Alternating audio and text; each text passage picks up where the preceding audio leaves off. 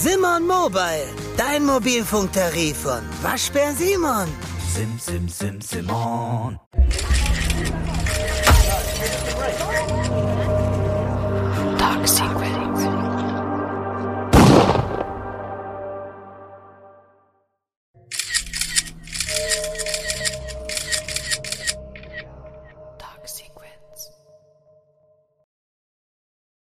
Und damit herzlich willkommen zurück zu einer neuen Folge von Dark Secrets mit mir, Nina Lenzen. Und mit mir, Friederike Goldkamp. Ja, und wundert euch nicht über meine Stimme. Ich bin noch ein bisschen erkältet, aber ich werde versuchen, so deutlich wie möglich zu sprechen. Und apropos sprechen, wir sprechen heute über einen Weltrekordhalter, über einen Nationalheld, ein absolutes Vorbild ganz lange und über einen Mörder. Und dieser junge Mann wurde bekannt als der Blade Runner. Und zwar sprechen wir über Oscar Pistorius, der die Paralympischen Spiele gewonnen hat und auch als erster Paralympionik oder Athlet bei den Olympischen Spielen mitgemacht hat und damit Sportgeschichte geschrieben hat. Und ja, 2013 sorgte er als Mensch für eine, kann man wirklich sagen, in Südafrika nationale Tragödie, als er am Valentinstag seine Lebensgefährtin erschoss. Und vor allem wollen wir heute darüber sprechen, warum er sie erschossen hat und wie es überhaupt dazu kommen konnte, weil ich finde, das ist für mich eine der ergreifendsten, kompliziertesten und emotionalsten Geschichten, die es wirklich, wirklich gibt und sehr, sehr spannend. Aber fangen wir erstmal an. 1986 ist der Oscar geboren worden. Er hat einen Bruder und eine Schwester. Und zwar ist er ja offensichtlich mit einer Behinderung geboren worden. Denn ihm fehlten die Füße. Er hatte eigentlich unten nur so zwei Zehen. Also aus dem Bein kamen zwei Zehen raus. Und irgendwann haben die Eltern entschieden, ähm, als der kleine Oscar anfangen wollte zu, oder wollte zu laufen, dass sie ihm die Beine amputieren und die Ferse sozusagen auf den Stumpf machen, damit er da so ein bisschen ja mehr mehr Halt hat und dass er sofort anfängt mit seinen äh, amputierten Beinen zu laufen und mit Prothesen, so dass er sich einfach von Anfang an direkt daran gewöhnt und er eigentlich nie das Gefühl hatte, dass er irgendwie anders ist. Ne? Also seine seine Eltern und seine Geschwister haben ihn eigentlich immer sehr sehr gleich behandelt. Plus, man muss sagen, und das finde ich äh, super, weil ich über, erst kurz überlegt habe, wie wäre ich als, als Eltern, wie, wie geht man mit sowas um? Na, das ist ja nicht leicht, wenn du irgendwie siehst, dein Kind hat halt offensichtlich eine Behinderung und äh, kann nicht so wirklich normal laufen wie, wie andere Kinder. Ähm, die haben aber mit Oscar dann sofort auch immer ganz viel Sport gemacht. Also die ganze Familie war sehr aktiv und die haben den, wie Friedi schon sagt, direkt irgendwie daran geführt, dass er gar nicht das Gefühl hat, er ist anders oder dass er nie dieses, dieses Gefühl bekommt, ich schaffe das nicht. Ich kann das nicht, ich bin nicht in der Lage dazu, sondern also diese Möglichkeit bestand eigentlich gar nicht. Dementsprechend war für Oscar eigentlich immer klar, okay, er, er kann laufen, wie jeder normale Mensch auch. Und äh, das hat er ja dann später auch allen bewiesen, wie er laufen kann. Also ich weiß nicht, ob ihr es noch im Kopf habt, aber wenn ich da irgendwie die Bilder sehe, wie der da über diesen Platz gerannt ist, man kann ja schon fast sagen geflogen, das ist der absolute Wahnsinn. Ähm, genau, aber erstmal nochmal zurück zu seiner Kindheit. Ähm, es war also dann relativ schnell klar, dass der kleine Oscar dann auch ein ganz normales Leben führen kann. Ähm, als er dann aber sechs Jahre alt ist ungefähr, ähm, verlässt der Vater die Familie und hinterlässt die Mama mit äh, den drei Kindern. Und äh, man muss dazu sagen, dass es damals in Südafrika ganz, ganz extrem noch die, die Zeit der Apartheid, die Zeit der Gewalt und vor allem auch der Überfälle und Einbrüche war. Und dann kann man sich nur vorstellen, wie das für eine Mama mit drei Kindern ist, wenn der Mann sie verlässt und sie auf einmal alleine dasteht, dass man natürlich Angst hat. Also ich glaube, dass jeder Mensch in Südafrika in seinem Leben das mal mitmacht, dass leider bei ihm eingebrochen wird. Aber als alleinerziehende Mutter mit drei kleinen Kindern ist das natürlich nochmal eine ganz andere Geschichte.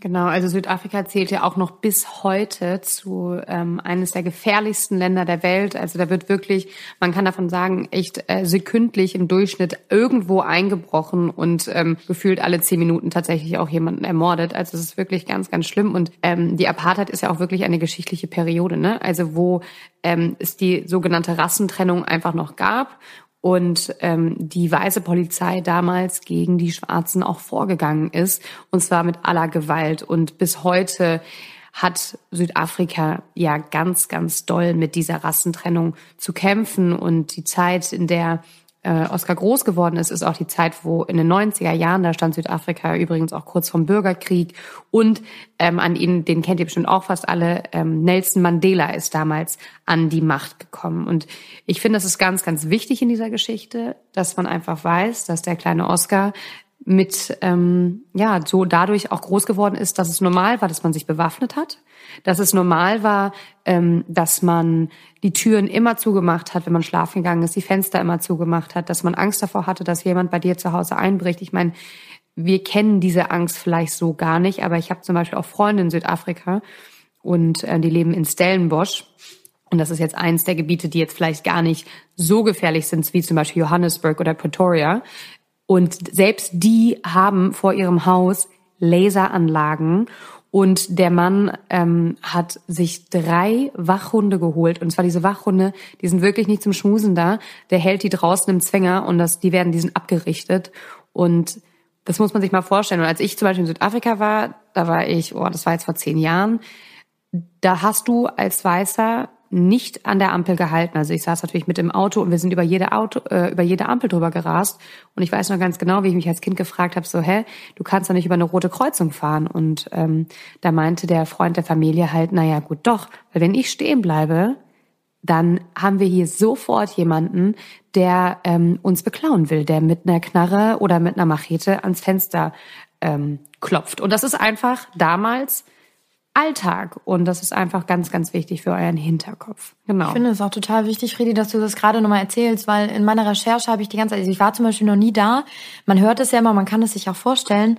Aber was das wirklich bedeutet, in, in, in so einem Umfeld aufzuwachsen, das ist unfassbar prägend und natürlich erklärt schon die ein oder andere Verhaltensweise wahrscheinlich auch von ihm, weil wir aus unserem super ähm, sicheren europäischen Umfeld das ja nur von außen betrachten. Und ähm, man muss sich einfach wirklich da, glaube ich, mal in diese Lage von ihm versetzen, dass ähm, dass, also er hat es auch irgendwann mal erzählt, dass seine Mama früher dann auch in der Zeit, wo sie dann alleine war, ähm, zunehmend immer mehr Angst bekommen hat. Also, dass diese Frau natürlich hast du eine Verantwortung für drei kleine Kinder und dann wurde auch bei denen zu Hause eingebrochen und das hat sie alles mitbekommen und diese Angst wurde dementsprechend natürlich umso größer und das kann ich total verstehen. Also ich wäre auch, ich hätte glaube ich gar keine Nacht mehr richtig schlafen können, wenn du weißt, du hast drei Kids zu Hause und regelmäßig wird bei dir oder in der Nachbarschaft eingebrochen und das ist ja nicht nur ein kleiner Einbruch und die klauen irgendwie deinen Laptop und dein Handy, sondern die sind, wie Fredi schon sagt, die haben eine Machete oder ein Maschinengewehr oder also wirklich nicht nur ein kleines Cuttermesser so ungefähr.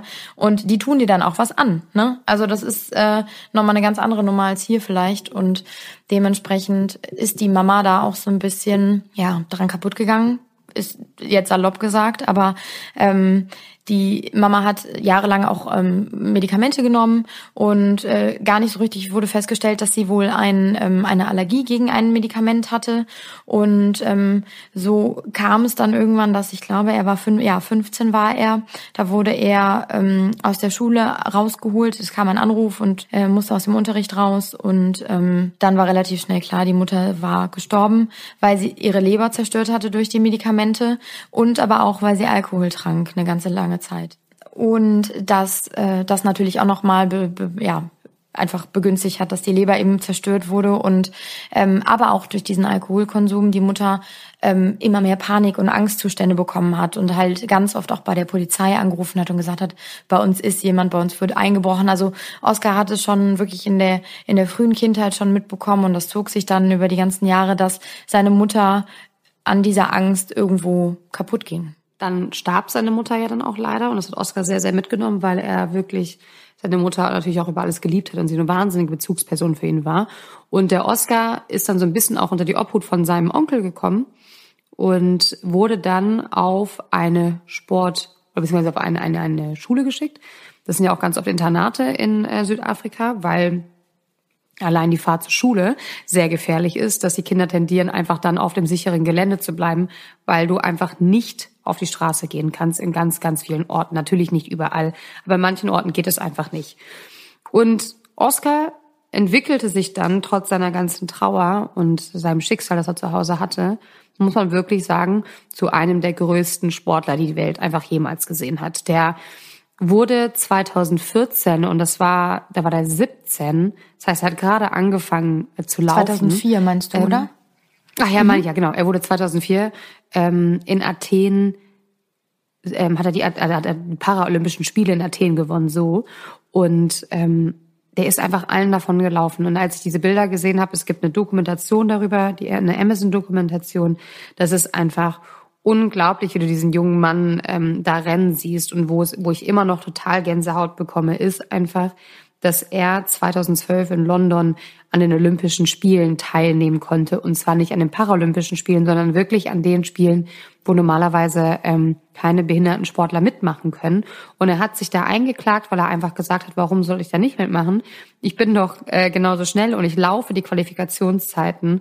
Und als er damals da an den Start gegangen ist, ist einfach das komplette Stadion eskaliert und Oscar wurde zu, naja, er hat einfach Grenzen überwunden. Er wurde zu einem, einem Symbol, dass man wirklich alles im Leben schaffen kann, dass man auch trotz Behinderung, ähm, sage ich mal, so wirklich weit schaffen kann, dass man trotzdem zu den besten Leuten gehören kann, zu den besten Athleten gehören kann und hat natürlich dann auch angefangen, sehr viel Geld zu verdienen mit Werbeverträgen. Und er war wirklich überall auf den ganzen, in allen Werbungen, in allen, auf allen Magazinen. Und er ist ja ein unglaublich gut aussehender Typ auch, ne? Also der hat ja auch einen Wahnsinnskörper gehabt und halt unten seine Blades. Und ähm, ja, auch unglaublich, unglaublich attraktiv. Und in ähm, Südafrika war er einfach ein kompletter, er war Nationalheld. Das hatte Südafrika so noch nicht und vor allem ähm, hat es auch deswegen halt gesagt, mit diesem Grenzen überwinden, weil ganz Afrika oder Südafrika steht ja dafür in dieser Zeit auch, ähm, dass sie Grenzen überwinden wollen. Ne, dass sie diese Apartheid hinter sich lassen wollen, dass sie die Rassentrennung hinter sich lassen wollen, dass sie einfach die Grenze zwischen Weiß und Schwarz überwinden möchten. Und Oscar Pistorius hat war irgendwie wurde er davon auch damals ähm, zum Symbol, weil er einfach gezeigt hat, okay, oder seinem Land gezeigt hat, wir können alles schaffen und die Weißen und die Schwarzen haben ihn geliebt und ähm, ja, er hat auf jeden Fall Geschichte geschrieben. Und dann ein Jahr, muss man sich mal überlegen, ein Jahr nach den Olympischen Spielen, ein Jahr nachdem er alles geschafft hat in den Olympischen Spielen, war er ähm, im Halbfinale, genau, er ist bis ins Halbfinale gekommen, auf, auf den 400 Metern. Ich könnte jetzt noch darüber, wir können jetzt auch sehr lange darüber sprechen, warum, was, dass er auch Vorteile hatte mit seinen Blades, ähm, bezüglich Laktat.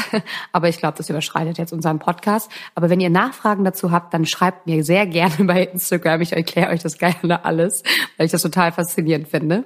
Aber ein Jahr nach den Olympischen Spielen, am 14. Februar, veränderte sich sein Leben, weil es kam ähm, ein Notruf an bei der Polizei von Oscar Pistorius Haus. Und als der Krankenwagen dann bei ihm zu Hause ankam, fanden sie eine am Boden liegende, erschossene Frau. Ja? Also überall war Blut und sie war teilweise mit Handtüchern bedeckt, also sie lag im Foyer.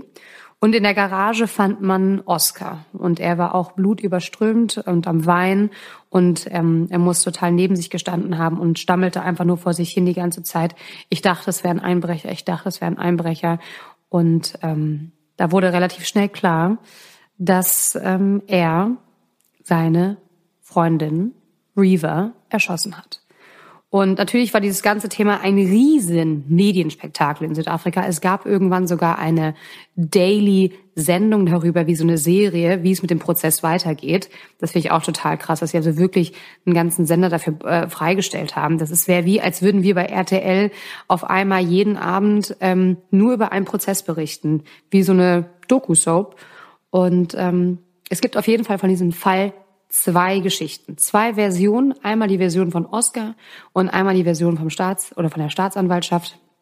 Und wir wollen beide mit euch ganz in Ruhe mal durchgehen. Genau. Und ich erzähle euch jetzt erstmal Oscars Geschichte. Oscars ähm, ja, Blickwinkel auf den Abend vom, vom Valentinstag. Es war nämlich so, dass ähm, er vorher mit seiner Freundin Reva, also die zwei waren noch gar nicht lange zusammen bis zu dem Zeitpunkt. Ne? Das war ungefähr ein paar Monate, die hatten sich vorher kennengelernt und hatten dann auch ihre Beziehung öffentlich gemacht und galten so als das Glamour- und Traumpaar, ähm, weil sie wunder wunderschön war, selber total erfolgreich. Sie war Anwältin, Model, Schauspielerin und eben so ein Everybody's Darling, also ein absoluter Sonnenschein. Und egal wo sie auftrat und auch Leute haben sie rückblickend beschrieben als sehr, sehr sympathische, fröhliche, tolle Person und eben Oscar, dieser Nationalheld, was Feli, äh, Feli, Fredi eben schon gesagt hat. Und ähm, ja, die zwei zusammen waren eben irgendwie das Vorzeigepaar Südafrikas. Und bis zu diesem, diesem, ja, tragischen Abend, als äh, die zwei eigentlich ihren Valentinstag zusammen verbringen wollten. Und ähm, ja, da ging es dann irgendwie los. Die zwei hatten, so sagt Oskar, zusammen noch zu Abend gegessen. Ähm, und er ist dann relativ schnell auch hoch ins Bett, weil er müde war und sich eben hinlegen wollte. Und sie kam dann dazu. Dann lagen sie im Bett und haben noch einfach ein bisschen, bisschen gequatscht. Und ähm, Oscar sagte dann schon zu Reva, du, ich leg mich schon mal hin und schlafe. Wenn du auch schläfst, denk bitte daran, die ähm, Vorhänge zuzuziehen, die Tür abzuschließen vom Schlafzimmer, weil das war er halt eben so gewohnt und das war eben so seine Abendroutine einfach in diesem in diesem Land und auch mit seiner Angst so ein bisschen geprägt und ähm, er hatte dann vorher noch zwei Ventilatoren aufgestellt, an das Fenster so aufs Bett gerichtet, damit äh, die beiden so ein bisschen frische Luft bekommen, weil es ist Sommer in Südafrika im Februar, es ist unfassbar heiß und ähm, man kann da, glaube ich, nicht so wie hier irgendwie jegliche Fenster einfach aufreißen und äh, beruhigt schlafen. Und dann, so schildert Oskar, ist er halt eben eingeschlafen und irgendwann in der Nacht wach geworden und merkte, dass die beiden Ventilatoren immer noch an waren und aufs Bett gerichtet waren, dass ähm, die Tür nicht abgeschlossen war und dass die Vorhänge noch offen waren. Und Reva, die neben ihm lag, merkte, dass er wach wurde und sagte zu ihm, oh, kannst du nicht schlafen, Baby? Und er sagte dann, ah ja, nee, und du hast ja hier alles angelassen, wie auch immer, stand dann auf, um auf seinen auf seinen natürlichen Beinen, also er hatte die Prothesen natürlich nicht an zum Schlafen, hat sie auch nicht angezogen, um ähm, diese Ventilatoren ein bisschen zur Seite zu schieben, dass sie nicht so aufs, aufs ähm, Gesicht ja, blasen in der ganzen Nacht. Plus halt eben die Vorhänge zuzuziehen und alles so vorzubereiten, wie er sich eigentlich vorgestellt hatte. Und ähm, in dieser Zeit, als er halt eben, und man kann es sich vorstellen, diese Ventilatoren waren an, die sind laut, die blasen dir ums Gesicht den ganzen Wind, das ist total, du kriegst dann gar nichts anderes mehr mit. Und er sagt, in dieser Zeit muss Reva auf dem, aus dem Bett ausgestiegen sein und ins Bad gegangen sein. Das hat er aber weder gehört noch mitbekommen, weil es war unfassbar dunkel in dem Zimmer und halt eben durch diese Ventilatoren sehr laut. Ähm, hat er das also nicht mitbekommen, dass sie aufgestanden ist. Und dann äh, wollte er sich wieder ins Bett legen und hörte auf einmal aus dem Badezimmer ein Geräusch. Und dann kam direkt in ihm diese vielleicht auch ja antrainierte Angst, die er irgendwie über die ganzen Jahre mal mitbekommen hat von seiner Mama und dann später natürlich irgendwie auch er, der sie angenommen hat, kam diese Angst wieder hoch und er hat sofort zu seiner Waffe gegriffen, die er, wie Friedi ihm auch schon erklärte, was eigentlich total normal ist, jeder Südafrikaner hat irgendwie eine Waffe zu Hause, ähm, die er immer neben dem Bett liegen hatte und ist dann den Flur entlang und hat ganz, ganz laut auch geschrien, hat geschrien, äh, get out of my house, verlass mein Haus, ver verschwinde von hier. Und ähm, ist dann ins Badezimmer und man muss sich das Badezimmer so vorstellen, das ist ein Raum, äh, wo dann erst die Waschbecken sind und irgendwie eine große Badewanne und dann ist nochmal so ein abgetrennter Bereich mit einer Tür, wo halt eben die Toilette ist. Und er hörte dann schon, dass irgendwie die Toilettentür sozusagen zufiel und da wusste er, so jemand ist in diesem Badezimmer, jemand ist in sein Haus eingedrungen und versteckt sich in diesem Toilettenzimmerchen. Genau, und was wichtig war auch, ähm, dass er dann entdeckt hat, auch, dass das Badezimmerfenster offen war, ne? was vorher zu war. Also alles Indizien für ihn, dass da jemand eingedrungen ist. Und ähm, nachdem er dann eben da rumgeschrien hat, ja, ist ihm einfach die Angst überkommen. Man muss sich dazu auch vorstellen, er ist ja wirklich die ganze Zeit auf seinen sehr unbeholfenen Beinen. Er hat dann auch später im Gerichtssaal, während der Prozess lief, hat er demonstriert, wie er läuft auf diesen Beinen. Und er muss sich die ganze Zeit eigentlich irgendwie festhalten an etwas, weil er halt eben natürlich gar nicht diesen, das, was wir haben, diesen mit dem Fuß auftreten und diesen Gleichgewichtssinn dadurch natürlich auch irgendwie hat. Und er muss da irgendwie an der Wand lang gekrochen sein und dann halt eben losgefeuert haben, ohne zu sehen, wer sich hinter dieser Tür verbirgt. Und es sind insgesamt vier Schüsse gefallen. Und äh, ja, also ganz laut, viermal ganz, ganz laut, einfach nur Peng, Peng, Peng, Peng. Die Person hinter der Tür wurde natürlich getroffen, gab kein Laut mehr von sich und er war dann erstmal so, okay, ich habe diese Person hinter der Tür halt eben jetzt äh, erstmal erwischt. Dann ist er zurück ins Schlafzimmer und ähm, ja, merkte Reva, seine Freundin, ist weder unterm Bett noch auf dem Bett, weil er ja auch vorher gesagt hat, in dem Moment, wo er gemerkt hat, da ist ein Geräusch, versteck dich, leg dich unters Bett, geh irgendwie weg, hier ist jemand. Und da ist schon so der erste Punkt, wo ich so dachte, naja gut, okay, normalerweise meldet die Person sich doch zurück und sagt, okay, was ist los? Kann ich dir helfen? Keine Ahnung, was tausend verschiedene Dinge würden mir da einfallen. Aber auch das, wer weiß, wie es für ihn in diesem Moment war. Ich glaube, es war einfach so, bumm, schwarz vor Augen, da ist jemand, das ist die größte Angst, die ich jemals hatte und er ist einfach losgelaufen. Und ähm, ja, da merkt er also, seine Freundin ist nicht da. Dann sagt er, hat er einen Cricketschläger genommen, der auch bei ihm ähm, zu Hause im Schlafzimmer lag und hat eben die äh, Badezimmer oder die Toilettentür aufgeschlagen, weil das so nicht war, die war verschlossen. Und dann merkte er sehr, sehr schnell, okay, scheiße, dahinter liegt meine, meine Freundin, meine, meine Lebensgefährtin. Und dann hat er sie eben äh, da rausgezogen, rausgetragen, hat sich die Prothesen angezogen und ist halt eben mit ihr die Treppe runter. Zuvor hat er noch aus dem Balkon um Hilfe geschrien und das waren dann auch die Hilferufe, die sehr, sehr viele Nachbarn ähm, die auch vor Gericht ausgesagt haben, halt eben gehört haben. Und ähm, dann ging der Notruf ein und man fand ihn, wie Friedi schon sagt, Blut überströmt, seine Freundin auf dem Boden und es war relativ schnell klar, er hat sie erschossen. Ich habe so ein paar Fragen, wenn ich mir das so seine Geschichte anhöre. Ne? Ich meine, auf der einen Seite ähm, kann ich das klar. Ja, er hatte halt Angst, er hat anscheinend in Angst äh, reagiert. Aber wenn er halt auch schon sagt, ähm, Reaver hier ist jemand, leg dich hin, ja, versteck dich, ruf die Polizei.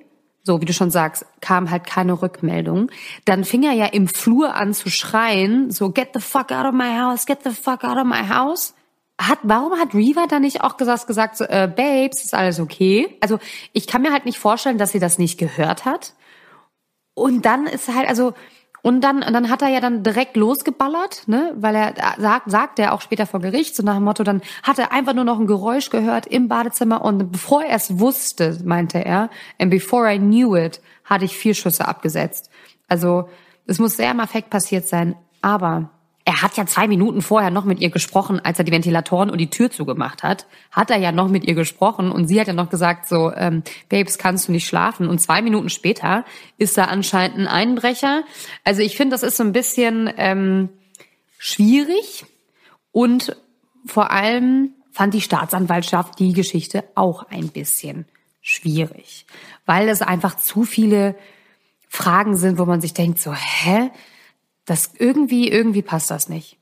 Ähm, man muss aber davor sagen, bevor ähm, wir jetzt über die Geschichte der Staatsanwaltschaft auch sprechen, ähm, vorher wurde der Oscar Pistorius und die Beziehung sich ganz genau angeguckt. Ähm, also nach der Tat wurde Oscar Pistorius in der Öffentlichkeit halt auch extremst als ähm, Narzissten dargestellt. Er soll wohl extrem eifersüchtig gewesen sein, extrem besitzergreifend, äh, ein absoluter Waffennah weil Freunde dann auch erzählt haben, ja, der hatte immer irgendwelche Waffen und der war immer auf Schießplätzen und ihm ist auch tatsächlich schon mal ein Malheur passiert in einem Restaurant, wo, wo ihm, warum auch immer, man kann es bis heute auch nicht verstehen, ähm, ein Kumpel ihm unter dem Tisch eine Waffe gegeben hat und er hat die Waffe in die Hand genommen und auf einmal hat sich ein, Schuss, ähm, ein Schuss gelöst.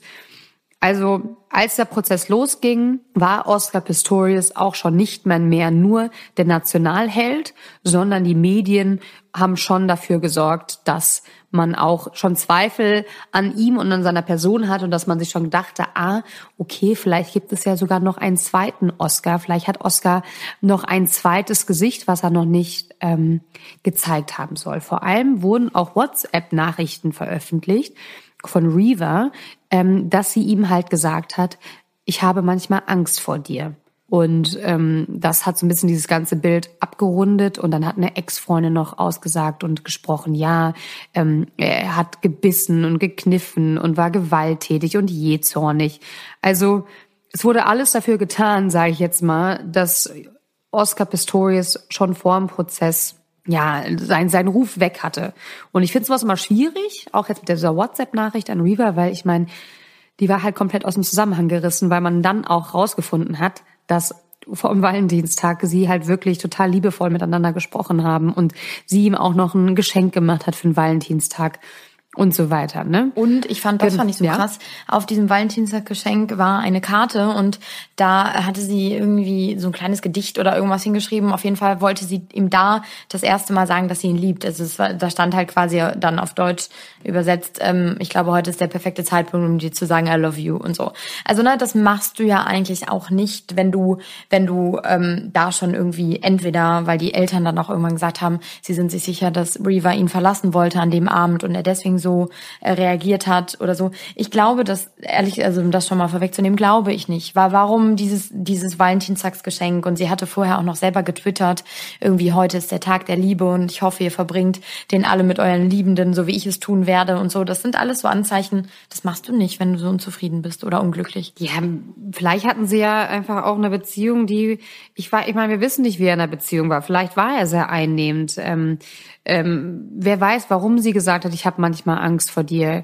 Kann ja sein, dass er total je, also vielleicht kann, vielleicht war er ja jähzornig und dann hat sie gedacht, oh Gott, ich habe manchmal Angst vor dir. Aber wir wissen halt auch nicht, wie er darauf reagiert hat und wie dieses Gespräch weitergegangen ist. Vielleicht hat er auch gesagt, Süße, brauchst nicht haben oder es tut mir total leid, ich mache das nie wieder. Ne? Also das wissen wir alles nicht.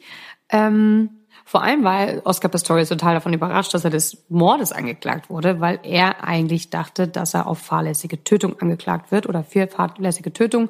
Und er plädierte dann natürlich auf nicht schuldig. Und jetzt kommt die Geschichte der Anklage. Die Anklage geht nämlich davon aus, dass die beiden an dem Abend einen riesen Streit hatten und dass Oscar Pistorius sie ins ähm, Bart gejagt hat. Also dass Reaver Angst vor ihm hatte und vor ihm weggerannt ist und sich im Klo eingesperrt hat. Und dass dieses Get the fuck out of my house, was er ja geschrien hat, er das nicht einem Einbrecher gegenüber ähm, gesagt hat oder kein Einbrecher angebrüllt hat, sondern dass er Reaver angebrüllt hat, get the fuck out of my house. Und dass sie war am Schreien, hat sich ins Klo versteckt, er ist zurückgerannt, hat sich seine Waffe geschnappt und hat sie halt mit Vorsatz erschossen. Und ich fand, ja, ja erzähl. Du fandest? Ich fand, ähm, als da, als ähm, Grund, auch den die Staatsanwaltschaft angebracht hat, fand ich sehr interessant die Tatsache, dass ähm, die ähm, ihren Magen natürlich untersucht haben, den Magen von Reaver von der Leiche, ähm, und da Essen gefunden haben in, in dem Magen, mhm. Äh, Essen, was noch nicht hundertprozentig verdaut war. Und man sagt, ein, ein Mensch verdaut Essen zwischen sechs und acht Stunden. Und wenn, ähm, wenn die Geschichte so gewesen wäre, wie Oscar sie erzählt hätte, hätten die beiden um 18 Uhr oder so zusammen gegessen. Das heißt, um diese Zeit hätte das Essen aus, ihr, aus ihrem Körper oder ihr Essen in ihrem Magen schon verdaut sein müssen. Und das war es eben nicht. Dementsprechend konnte man so ein bisschen zurückverfolgen und nachrechnen, dass die zwei sehr, sehr spät noch zusammen gegessen haben müssen.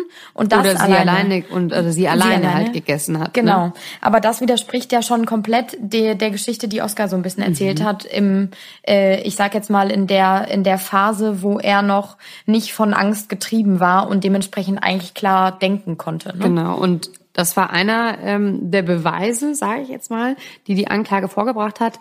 Ähm, ein anderes Beweisstück, beziehungsweise ganz wichtig war, es gab Zeugen. Und zwar gab es eine Zeugin, ich nenne sie jetzt mal Zeugin A. Zeugin A hat Schreie gehört.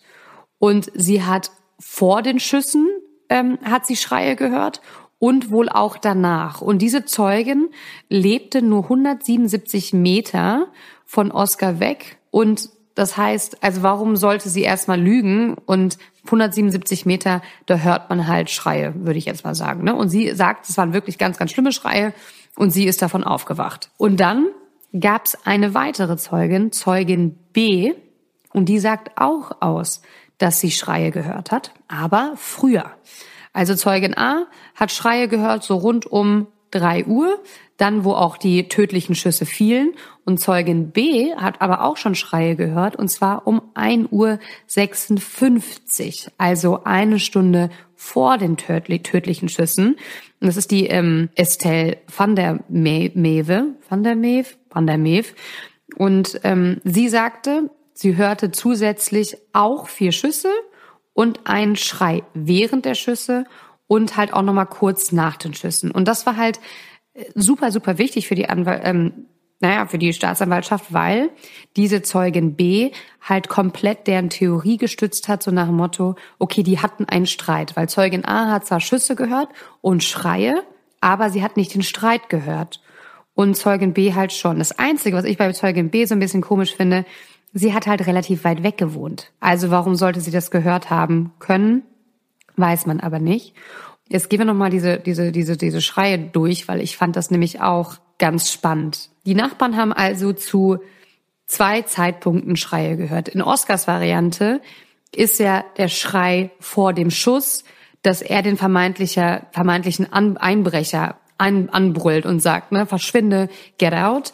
Und nach den Schüssen schreit er natürlich, wie Nina schon gesagt hat, ist er ja rausgerannt auf den Balkon und hat um Hilfe geschrien. Und wahrscheinlich hat er auch geschrien, als er gemerkt, was er getan hat, weil es muss ja, also wenn, wenn seine Version stimmt, dass er seine geliebte Freundin aus Versehen erschossen hat, muss das ja wirklich ein, also es müssen ja Schmerzen sein, eine Ohnmacht sein, ähm, das einem nur zum Schreien sein kann. So und in der in der Geschichte von den Staatsanwälten ist es aber so, dass die Schü dass die Schreie vor den Schüssen ähm, beziehungsweise um 1.56 Uhr war der Streit, das hat man schon mal gehört. Dann vor den Schüssen war halt ähm, dass er geschrien hat, zwar nicht den Einbrecher eingeschrien hat, sondern Reaver angeschrien hat. Und dann gab es ja auch noch die Schüsse, einen Schmerzensschrei und die Schüsse, mehrere Schüsse. Das heißt, die sagen halt auch, er muss auch gehört haben, dass da jemand hinter der Tür ist. Er hätte auch aufhören können. Und dann auch die ähm, Schreie am Ende auf den Balkon. Macht das Sinn, Nina? Hast du das verstanden? Habt ihr das alle verstanden? Boah, das ist Boah, es ist so krass verwirrend, weil ich hatte das auch in der ganzen Vorbereitung immer, äh, während ich darüber nachgedacht habe, hat mich das so krass durcheinander gebracht, weil, und das, ich weiß nicht, ob ich dir jetzt vielleicht auch schon mal was vorwegnehme, Fredi, aber es gibt ja noch äh, ein drittes Nachbarpaar, was ausgesagt hat, und das sind die Nachbarn direkt nebenan. Also die, die wirklich genau das Haus neben Oscar Pistorius hatten oder haben. Und ähm, ein, das ist ein schwarzes Ehepaar und äh, die sagten beide aus, sie haben keine Frau gehört. Sie haben nur Schüsse gehört und ihn weinen. Nichts vorher, nichts nachher, keine Frauenstimme, kein gar nichts. Und das ist dann wieder, und das, da im ersten Moment war ich so, als ich die ersten Zeugen gehört habe, okay, ich verstehe es. Und dann kam auf einmal wieder die dazu und habe ich gedacht, okay, das macht ja wieder gar keinen Sinn, weil eigentlich würde man noch denken, dass die Nachbarn, die am nächsten an ihm dran wohnen, ähm, dass die das, das am ehesten vielleicht hören. Absolut. 100 Fußballlegenden. Sie sind die berühmtesten, die erfolgreichsten, die besten der Fußballgeschichte. Beckenbauer, Platini, die größten Stars aller Zeiten. Malte Asmus und Moritz Knorr erzählen von überragenden Siegen, von bitteren Niederlagen und davon, wie sie wurden, was sie heute sind. 100 Fußballlegenden. Mein Sportpodcast.de und dann ist aber dann, also ich frage mich dann halt, das mit dem Essen, wie erklärt man sich das? Und vor allem, genau, und das wollte ich mir noch erzählen, warum haben die beiden sich gestritten? Ne? Da, warum sollen die sich gestritten haben? Da haben die natürlich sich auch ganz lange Gedanken drüber gemacht. Und Fakt ist, dass als ähm, der Tatort sich angeschaut worden ist, wurde auch mal wieder schlampig gearbeitet, Déjà-vu. irgendwie Déjà-vu zu Amanda Knox, weil irgendwer unbemerkt auf den Tatort gelangt ist, um das Handy aus der Küche zu klauen von Oscar Pistorius. Dann wurde das aber irgendwann wieder zurückgebracht, beziehungsweise der Polizei übergeben. Die Polizei hat dann festgestellt, dass auf dem Handy, das jemand eingestöpselt hat und die konnten feststellen, dass dieser jemand der Bruder von Oscar Pistorius ist. Sie konnten nicht feststellen, was der mit dem Handy gemacht hat. Das nicht. Sie wussten nur, er hat irgendwas auf diesem Handy gelöscht. Und da habe ich mich gefragt, okay, warum sollte er was löschen? Und vor allem, was hat er gelöscht? Und dann hat man festgestellt, als man die Daten des Handys ähm, ausgewertet hat, dass Oscar um 1 Uhr, 1.30 Uhr am Handy war und nochmal SMS geschrieben hat und dass er an dem Abend vom 13. auch mit einer Ex-Geliebten Kontakt hatte. Und diese Ex-Geliebte ist deswegen wichtig, weil er der Freundin vor Reaver mit ihr auch schon mal fremdgegangen ist. Und er nennt sie halt immer irgendwie Baby Shoes, warum auch immer. Und, und der hat ja während der Zeit im Gefängnis jetzt auch wieder Kontakt zu ihr genau, aufgenommen. also, Baby Shoes, die die die ist immer da. Die ist immer da, die steht auf denen, egal ja. was er macht. Und die hatten Kontakt und in der Nacht hatte er auch mit eben wegen dem Kontakt.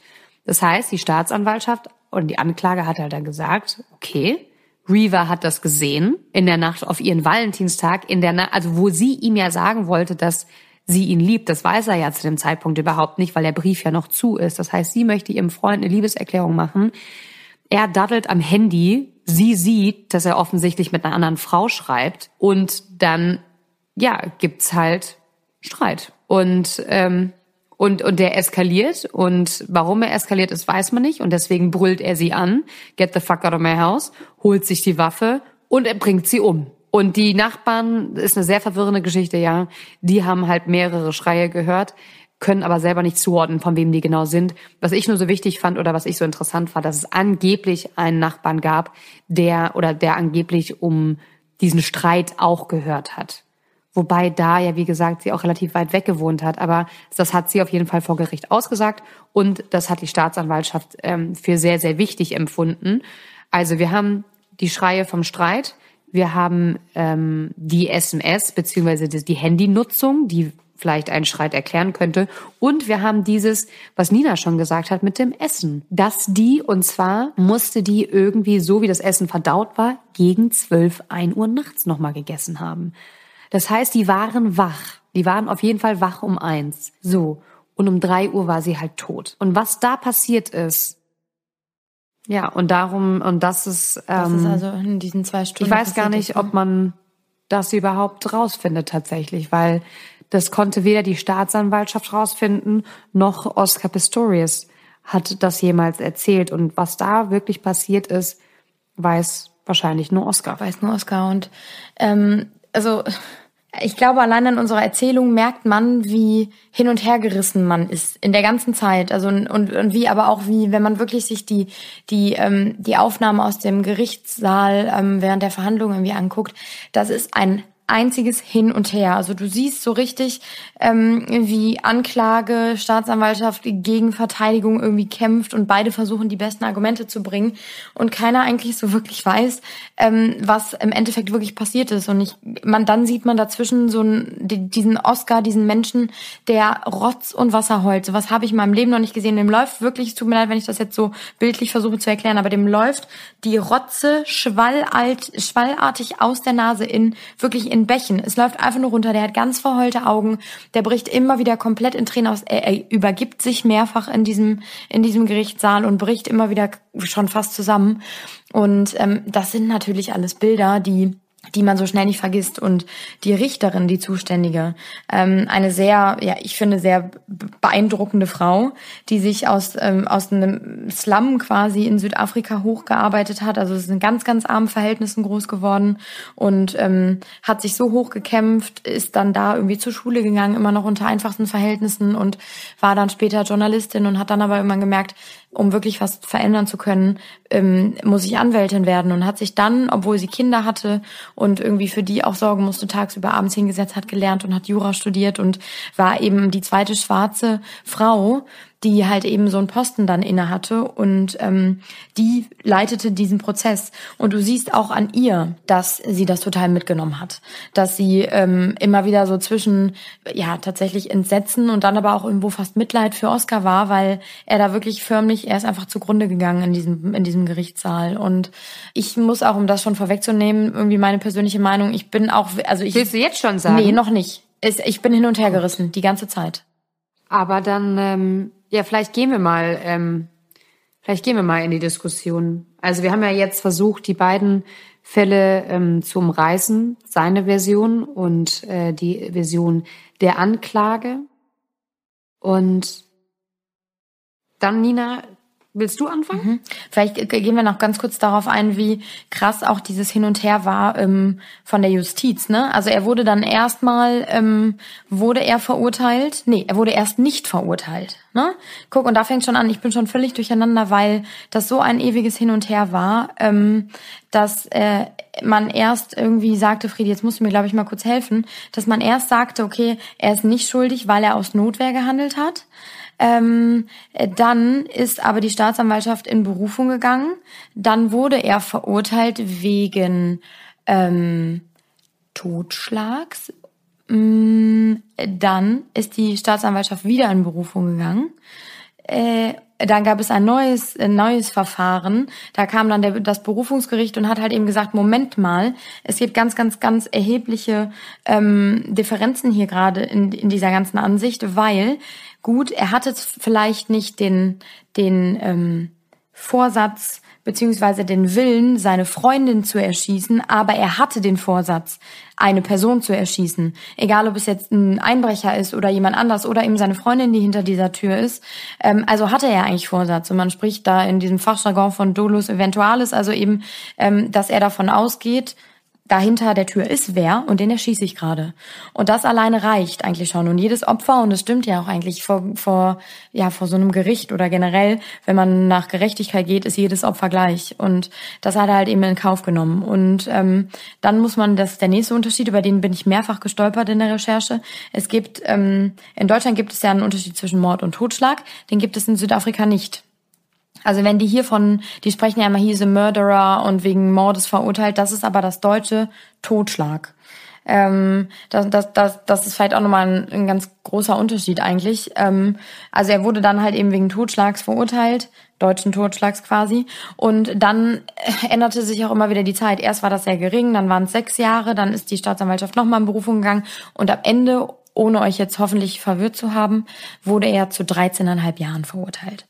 Und äh, das war natürlich auch für ihn ähm, und für alle Beteiligten, also wir reden hier die ganze Zeit nur von ihm, wie schlimm ist es bitte auch für die Eltern von Reva, für, für den Vater und die Mutter, immer wieder im Gerichtssaal zu sitzen und immer wieder wird es quasi neu aufgerollt und ähm, immer wieder wird diskutiert, wie viel Zeit im Gefängnis muss er eigentlich verbringen.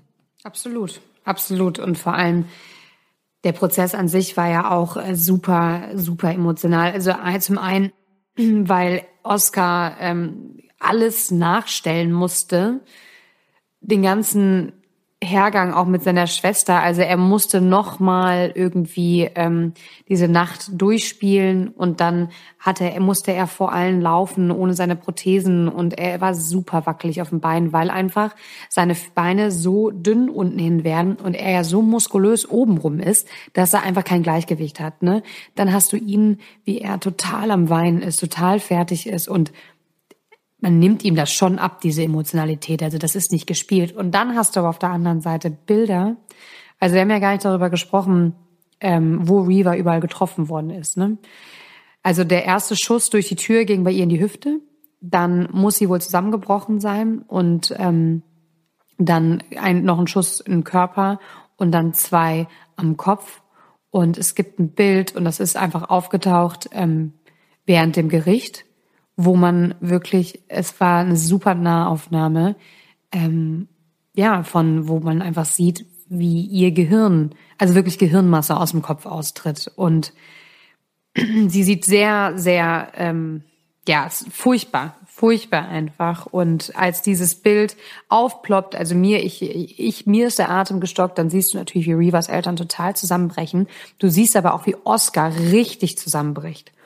Und ähm, der Staatsanwalt will ihm dann einen Strick draus drehen, weil er halt sagt, ja, aber das, das wolltest du ja immer, beziehungsweise ähm, der hat vorher, einmal war der auf einem Schießplatz und hat eine Melone erschossen und hat dann wohl so in Jungs mit den ganzen Männern gesagt, so, äh, das ist ja, guck mal, mir ist explodiert wie so ein Gehirn.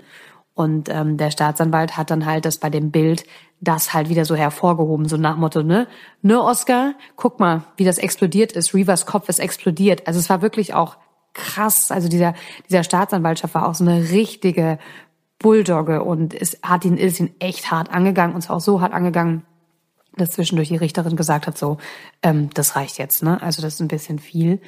Und dann hat der Oscar ja so geweint, so ganz krass geweint, auch als er dieses Foto gesehen hat und meinte auch, ja, du musst mir nicht sagen, ähm, du musst mir dieses Foto nicht zeigen, ich muss mir das nicht angucken. Ich habe Reva an dem Abend gefunden, ich hatte sie in meinen Arm und habe ihr sie den, den, die Treppe runtergetragen und habe natürlich auch ihren Kopf angefasst. Ne? Und da habe ich mich gefragt,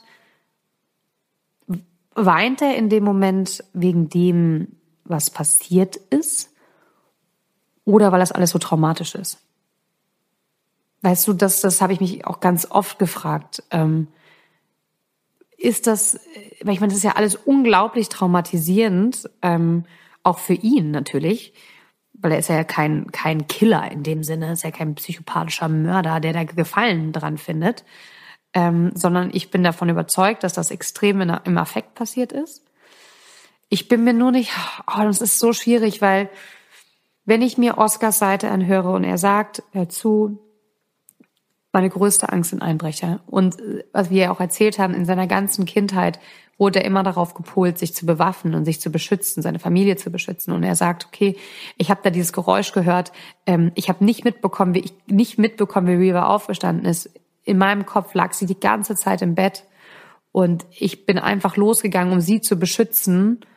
Und dann habe ich was im Bad gehört und habe einfach draufgehalten. Und dann kommt der zurück, um Reva, um zu gucken, wie es ihr geht. Leute, das muss man sich jetzt mal vorstellen. Dann kommt der zurück und tastet auf sein Bett und dann ist sie da nicht. Und dann dämmert's ihm, dass er seine eigene Freundin umgebracht hat. Ich finde, das ist so schlimm. Ich finde, das ist so, so schlimm. Und ich lehne mich jetzt so weit aus dem Fenster, Nina, und ich sag's jetzt und ich kauf's ihm ab. Ich glaube nicht, ja, ich glaube nicht, dass er sie, ähm, ich glaube, es war, ich glaube, er dachte, es wäre wirklich ein Einbrecher. Und ich kann zwar nicht verstehen, warum, ich meine, normalerweise hätte er ja darauf hören müssen, dass sie irgendwie reagiert und sagt, okay, Schatz, ich versteck mich oder ja, ich rufe die Polizei. Ich glaube, er hat sie umge äh, ich glaube, er hat sie aus Versehen umgebracht. Also ich habe, während ich mich vorbereitet habe, hatte ich, war ich zwischen der, der wollte das nicht und zwischen ja, es war Absicht und also immer hin und her. Jetzt gerade, bevor wir den Podcast aufgenommen haben, kann ich ja sagen, ich war genau der gleichen Ansicht wie du. Er wollte das nicht und es ist alles passiert und er bereut es zutiefst.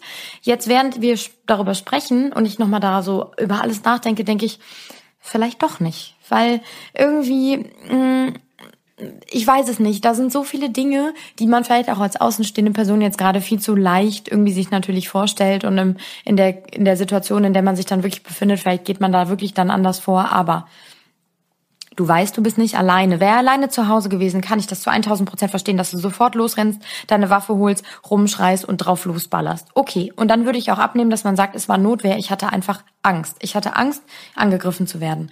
So. Aber in dem Moment, wo du weißt, deine Freundin ist mit dabei und deine Freundin ist scheinbar auch wach, weil sie muss ja mit ihm geredet haben, so wie er es erzählt.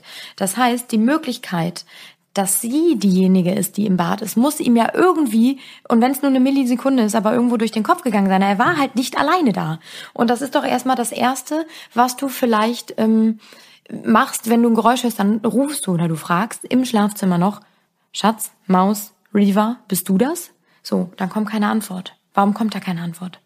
Weil die dann nicht da ist. So, ne? Also weißt du, was ich meine? Das sind so die ersten Sachen, ähm, die du doch eigentlich machst, bevor du die, die letztmögliche Situation, Möglichkeit ergreifst, deine Waffe und einfach drauf losballerst. Und dann, das ist der erste Step.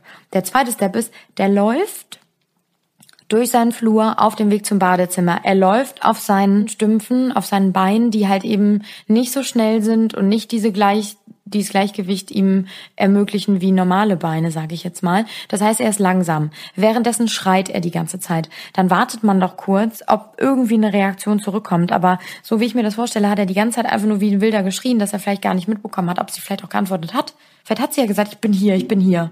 So, ne? Ja, weil, ja, ich habe mich auch gefragt, so nach dem Motto, weil ähm, er, er, er brüllt ja und dann geht er um die Ecke und dann fällt die Tür zu zum Klo. Ähm, also erstmal habe ich dann auch mich kurz gefragt, okay, was sollte ein Einbrecher auf dem Klo machen? Das war, war das war auch mal, ja gut, wahrscheinlich, er hätte sie, er wollte sich verstecken. Ähm, aber dass dann sie, warum hat sie nichts gesagt? Vielleicht hatte sie Angst. Vielleicht hatte sie Angst, weil vorher dieser Streit schon war. Und so wie, wie er ja auch irgendwo beschrieben wird, ich meine, das ist immer leichter gesagt als getan, äh, ne, im Nachhinein leichter gesagt, ähm, muss er ja auch ein bisschen jähzornig und wütend irgendwie manchmal geworden sein. Und ähm, es gab wohl, und das sind natürlich auch alles nur Theorien, ähm, Sachen, sie, Reva war vorher, ähm, ähm, hat bei, bei Filmen, bei Dreharbeiten mitgemacht von so einer Reality-Show. Und da muss wohl ein Kollege dabei gewesen sein, den, äh, mit dem sich Reaver sehr gut verstanden hat. Und auf den war ähm, Oscar immer eifersüchtig und hat ihr deswegen wohl auch immer eine, eine Szene irgendwie gemacht. Also vielleicht ist auch da irgendwas eskaliert, er hat ihr irgendwas vorgeworfen, es ist im Streit irgendwie ausgeartet und vielleicht ist er dann eben halt auch irgendwie ja, aggressiv geworden. Ich will jetzt gar nicht sagen gewalttätig, ne? Ähm, aber das ist halt auch das, was natürlich super, super viele Kritiker und vor allem Frauenrechtsorganisationen äh, danach natürlich irgendwo kritisiert haben. Dieses Urteil, das erste, wo es dann, was ja sehr abgemildert war, ähm, das ist halt ein schlechtes Zeichen. Gerade in einem Land, wo viel Gewalt herrscht und gerade auch im Hinblick auf die Rechte von Frauen und wie viel ähm, häusliche Gewalt gibt es Frauen vor allem gegenüber. Und ähm, das ist natürlich ein Zeichen nach außen, gerade bei so einem Prozess, der so viel Aufmerksamkeit auf der ganzen Welt ja irgendwie erregt hat. Ne? Also da war ja 24-7 die internationale Presse aus allen Ecken und haben darüber berichtet. Ja, aber vielleicht wollten sie ihn ja auch nur stigmatisieren, weil diese Welle gerade so groß war und weil Reaver sich ab und zu mal für Frauenrechte eingesetzt hat. Also sie wurde dann auch dargestellt als die Heldin, was einfach nicht stimmt. Also was natürlich ist sie eine Heldin und natürlich ist sie ein ganz toller Mensch, aber sie hat sich jetzt nicht ihr Leben lang für Frauenrechte eingesetzt. Sie hat kurz vor ihrem Tod ein paar Sachen getweetet, ne? Und das haben aber dann die Frauenrechtsbewegung hat das halt aufgenommen, um zu sagen, hier und sie ist eine und sie ist eine von uns und der böse Oscar Pistorius, der böse böse Mann, ähm, hat sie erschossen, weil das halt in Südafrika leider einfach auch viel zu häufig passiert, dass tatsächlich Domestic Violence bei denen auch ein Riesenthema ist und ganz viele Frauen ähm, da zu Tode kommen. Also es ist ein, ein, ein, ein ganz äh, gewalttätiges Land. So. Und ich habe mir jetzt gerade noch mal Gedanken gemacht, Nina, weil du hast mich fast überzeugt mit diesem auf dem Klo. Wieso hat sie nichts gesagt, ne? Aber dieser Mann, wenn der ähm, aufsteht und seine, seine, seine Beine nicht anhat, er läuft ja unsicher zum Klo, ne? Er ist also ein kleiner, ähm, ein kleiner, ein kleiner Mann und und unsicher und er ist verletzlich in dem Moment, also vulnerable und vielleicht auch total unsicher, ja, weil normalerweise ist er es ja gewöhnt, dass er 1,80 groß ist, sehr sportlich und ähm, laufen kann und sehr schnell laufen kann und sobald er diese Beine abnimmt, ist all das weg. Er ist unsicher, er kann nicht mehr gehen und extremst verletzlich. So, und jetzt, okay, jetzt überlegen wir mal die Theorie, ähm, die du ja jetzt auch vertrittst. Witzigerweise haben wir komplett unsere Rollen getauscht, weil am Anfang des Podcasts war ich davon überzeugt, dass er sie umgebracht hat. Und witzigerweise dann ähm, jetzt nicht mehr. Dass er ihr hinterhergerannt ist im Streit, ne? Weil der, die Staatsanwaltschaft sagt ja, Nee, nee, nee, Herr Pistorius, Sie haben sich gestritten. Du, er hat Sie zum Bad gejagt, dass sie sich versteckt hat. Wie soll er Sie denn auf sein Beinchen gejagt haben? Das frage ich mich halt. Also, er, er ist ja dann kein, ein, also vielleicht ist er natürlich schon noch furchteinflößend, wenn er jähzornig ist. Und ich meine, er hat ja auch noch Muskeln und wenn er mit einer Waffe rumgefuchtelt haben soll, okay. Aber grundsätzlich ist das dann von der Statur kein sehr furchteinflößender Mann mehr. Gut, aber in dem Moment, ich meine, wahrscheinlich wusste sie, dass er irgendwie eine Waffe irgendwo in Griffnähe hat. Und, und warum rennt sie denn dann auf Klo und schließt sich dann da ein? Wenn die, warum rennt sie denn nicht einfach runter? Ja, vielleicht war das so der nächste, also ich meine, was machst du in Panik, wenn du irgendwie Angst hast und dich einfach erstmal nur in Sicherheit wiegen möchtest, dann rennst du in den nächstliegenden Raum, glaube ich, und und verbarrikadierst und dich machst da vorher ne? noch und machst aber vorher noch das Fenster auf? Ja, das weiß ich halt und auch das nicht. Fenster war vorher nämlich zu, laut Oscar Pistorius, ne? Mhm. Äh, war das Fenster nämlich vorher zu.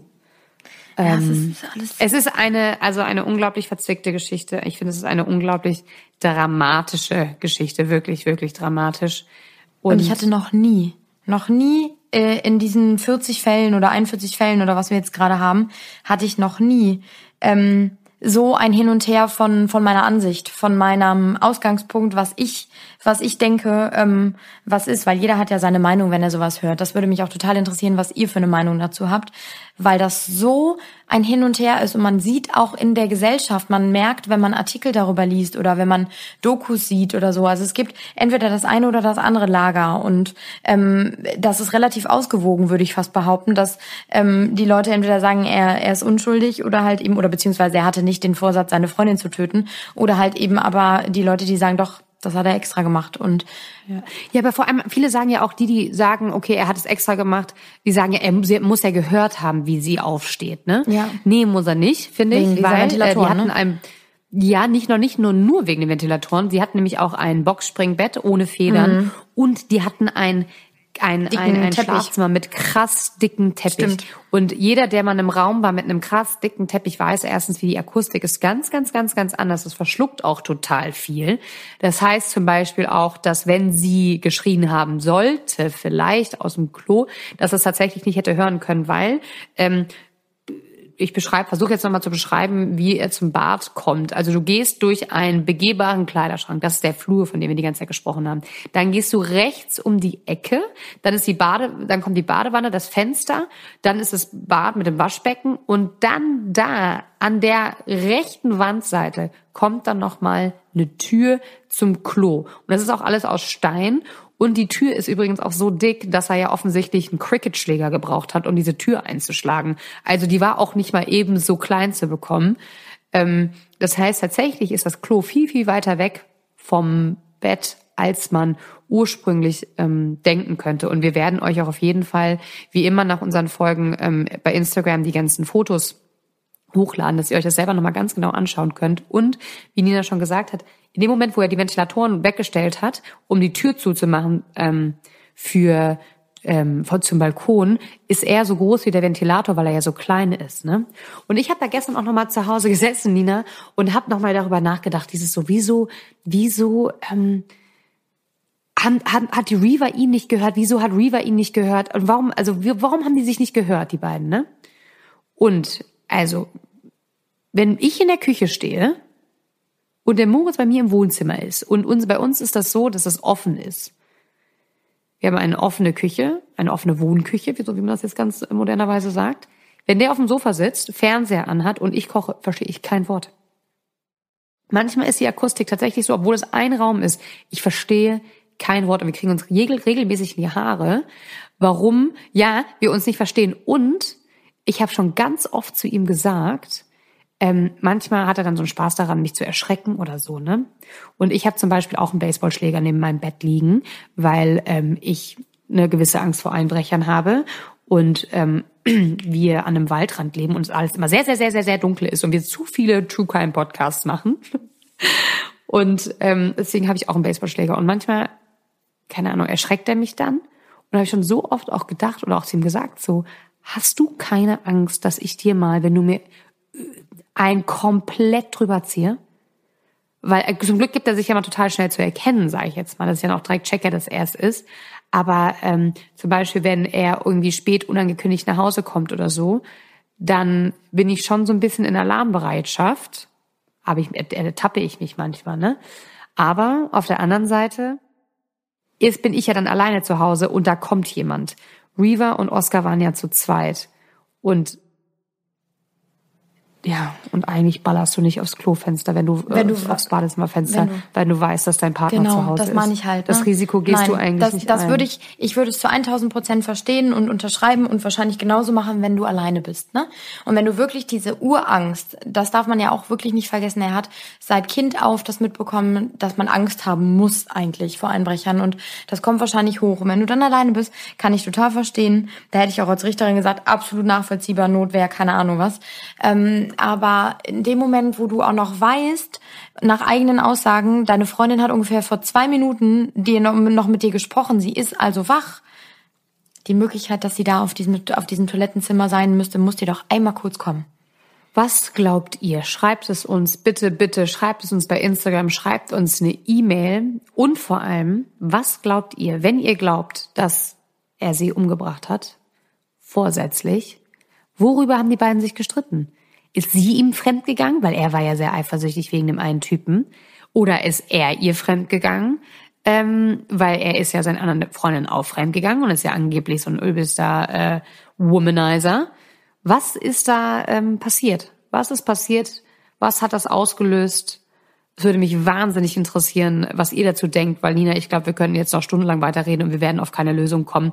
Und deswegen brechen wir das Ganze jetzt hier ab. Ich hoffe, Wollen wir aber noch ganz kurz, ich muss es loswerden, auch dieses ganz aktuelle, dass er jetzt, dass es sein kann, dass er auf Bewährung Oh Gott, freigelassen du wird. hast ja so recht. Ne? Entschuldigt. Also er hat 13,5 Jahre bekommen. Diese Zeit ist jetzt ungefähr zur Hälfte rum. Und jetzt steht im Raum, das könnte. Ne? Also da müssen wir aufpassen. Es ist noch nicht fix. Aber ähm, er hat jetzt sozusagen das Mi- Minimum an Jahren abgesessen, was man haben muss. Und jetzt kann es sein, dass er eben frühzeitig entlassen werden könnte. Dafür muss er aber, also da gibt's in Südafrika so ein Prozedere, dann äh, muss jetzt erstmal evaluiert werden, ob das überhaupt funktioniert, ob, ob quasi der, der Angeklagte halt eben ja so weit schon die Reue irgendwie zeigt und irgendwie ähm, bereit ist, sich zu entschuldigen. Das heißt aber auch, dass die Eltern von Reaver Steenkamp sich zusammen mit ihm hinsetzen müssen, in einen Dialog gehen müssen und über alles reden müssen. Und das ist natürlich Mit ihm ja zusammen. super emotional. Es Er- ist sehr er aufwühlend. und die Eltern? Ja, es ist sehr, sehr aufwühlend und sehr emotional. Und ähm, ich weiß, dass die Mutter, June heißt sie, June Steenkamp, ähm, 2018 mal der lokalen Presse erzählt hat, dass sie Oscar schon sozusagen verziehen hat, aber trotzdem daran glaubt und davon überzeugt ist, dass er seine Strafe verdient hat und halt eben die auch absitzen muss. Also man merkt schon, sie hat so ein bisschen diesen Inner Peace quasi damit gemacht. Ähm, dem Vater geht es nicht so, der ist immer noch völlig am Ende eigentlich. Dem geht's gar nicht gut. Das sieht man auch, auch während des Gerichtsprozesses sitzt er da, sagt aus, es ist herzzerreißend. Ähm, und das ist natürlich auch nochmal so was, wo ich denke, okay, krass, äh, die Möglichkeit besteht also jetzt gerade, dass die sich irgendwie zusammensetzen und darüber nochmal gesprochen wird. Ähm, also ich kann gar nicht in Worte fassen, wie, wenn man, was das für ein Gefühl sein muss, für die Eltern, sich das alles nochmal zu durchleben und sich damit nochmal so auseinandersetzen zu müssen.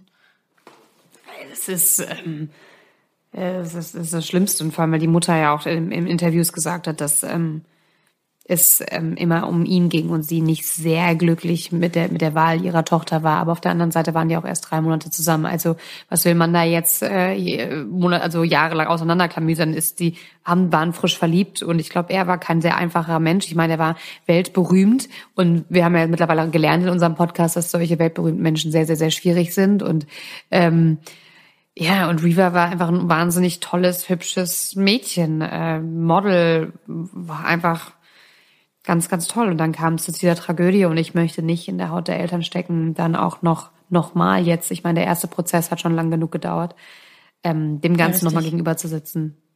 Das ist einfach total Aber krass. wir werden das verfolgen Definitiv, definitiv. und gucken. Und wir werden euch auch nochmal ähm, bei Instagram wirklich eine Timeline mal Ja. zeigen von beiden Fällen, dass ihr euch da ganz in Ruhe euch das nochmal angucken könnt und dann vielleicht zu eurer eigenen Conclusio kommt. Ist das richtig, Conclusio? Genau.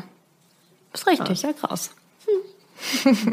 Also wir hoffen, es hat euch gefallen und wir haben euch nicht zu sehr verwirrt, ähm, weil das ein ja hin und her, aber das beschreibt eigentlich wirklich, wie gesagt, nur den den Fall und halt eben dieses aufgerollte und ähm, die verschiedenen Ansichten und das, womit sich die Anwälte vor Gericht irgendwie rumschlagen mussten. Also, ihr Lieben, dann bis in zwei Wochen. Tschüss. Bis in zwei Wochen. Genau. Tschö.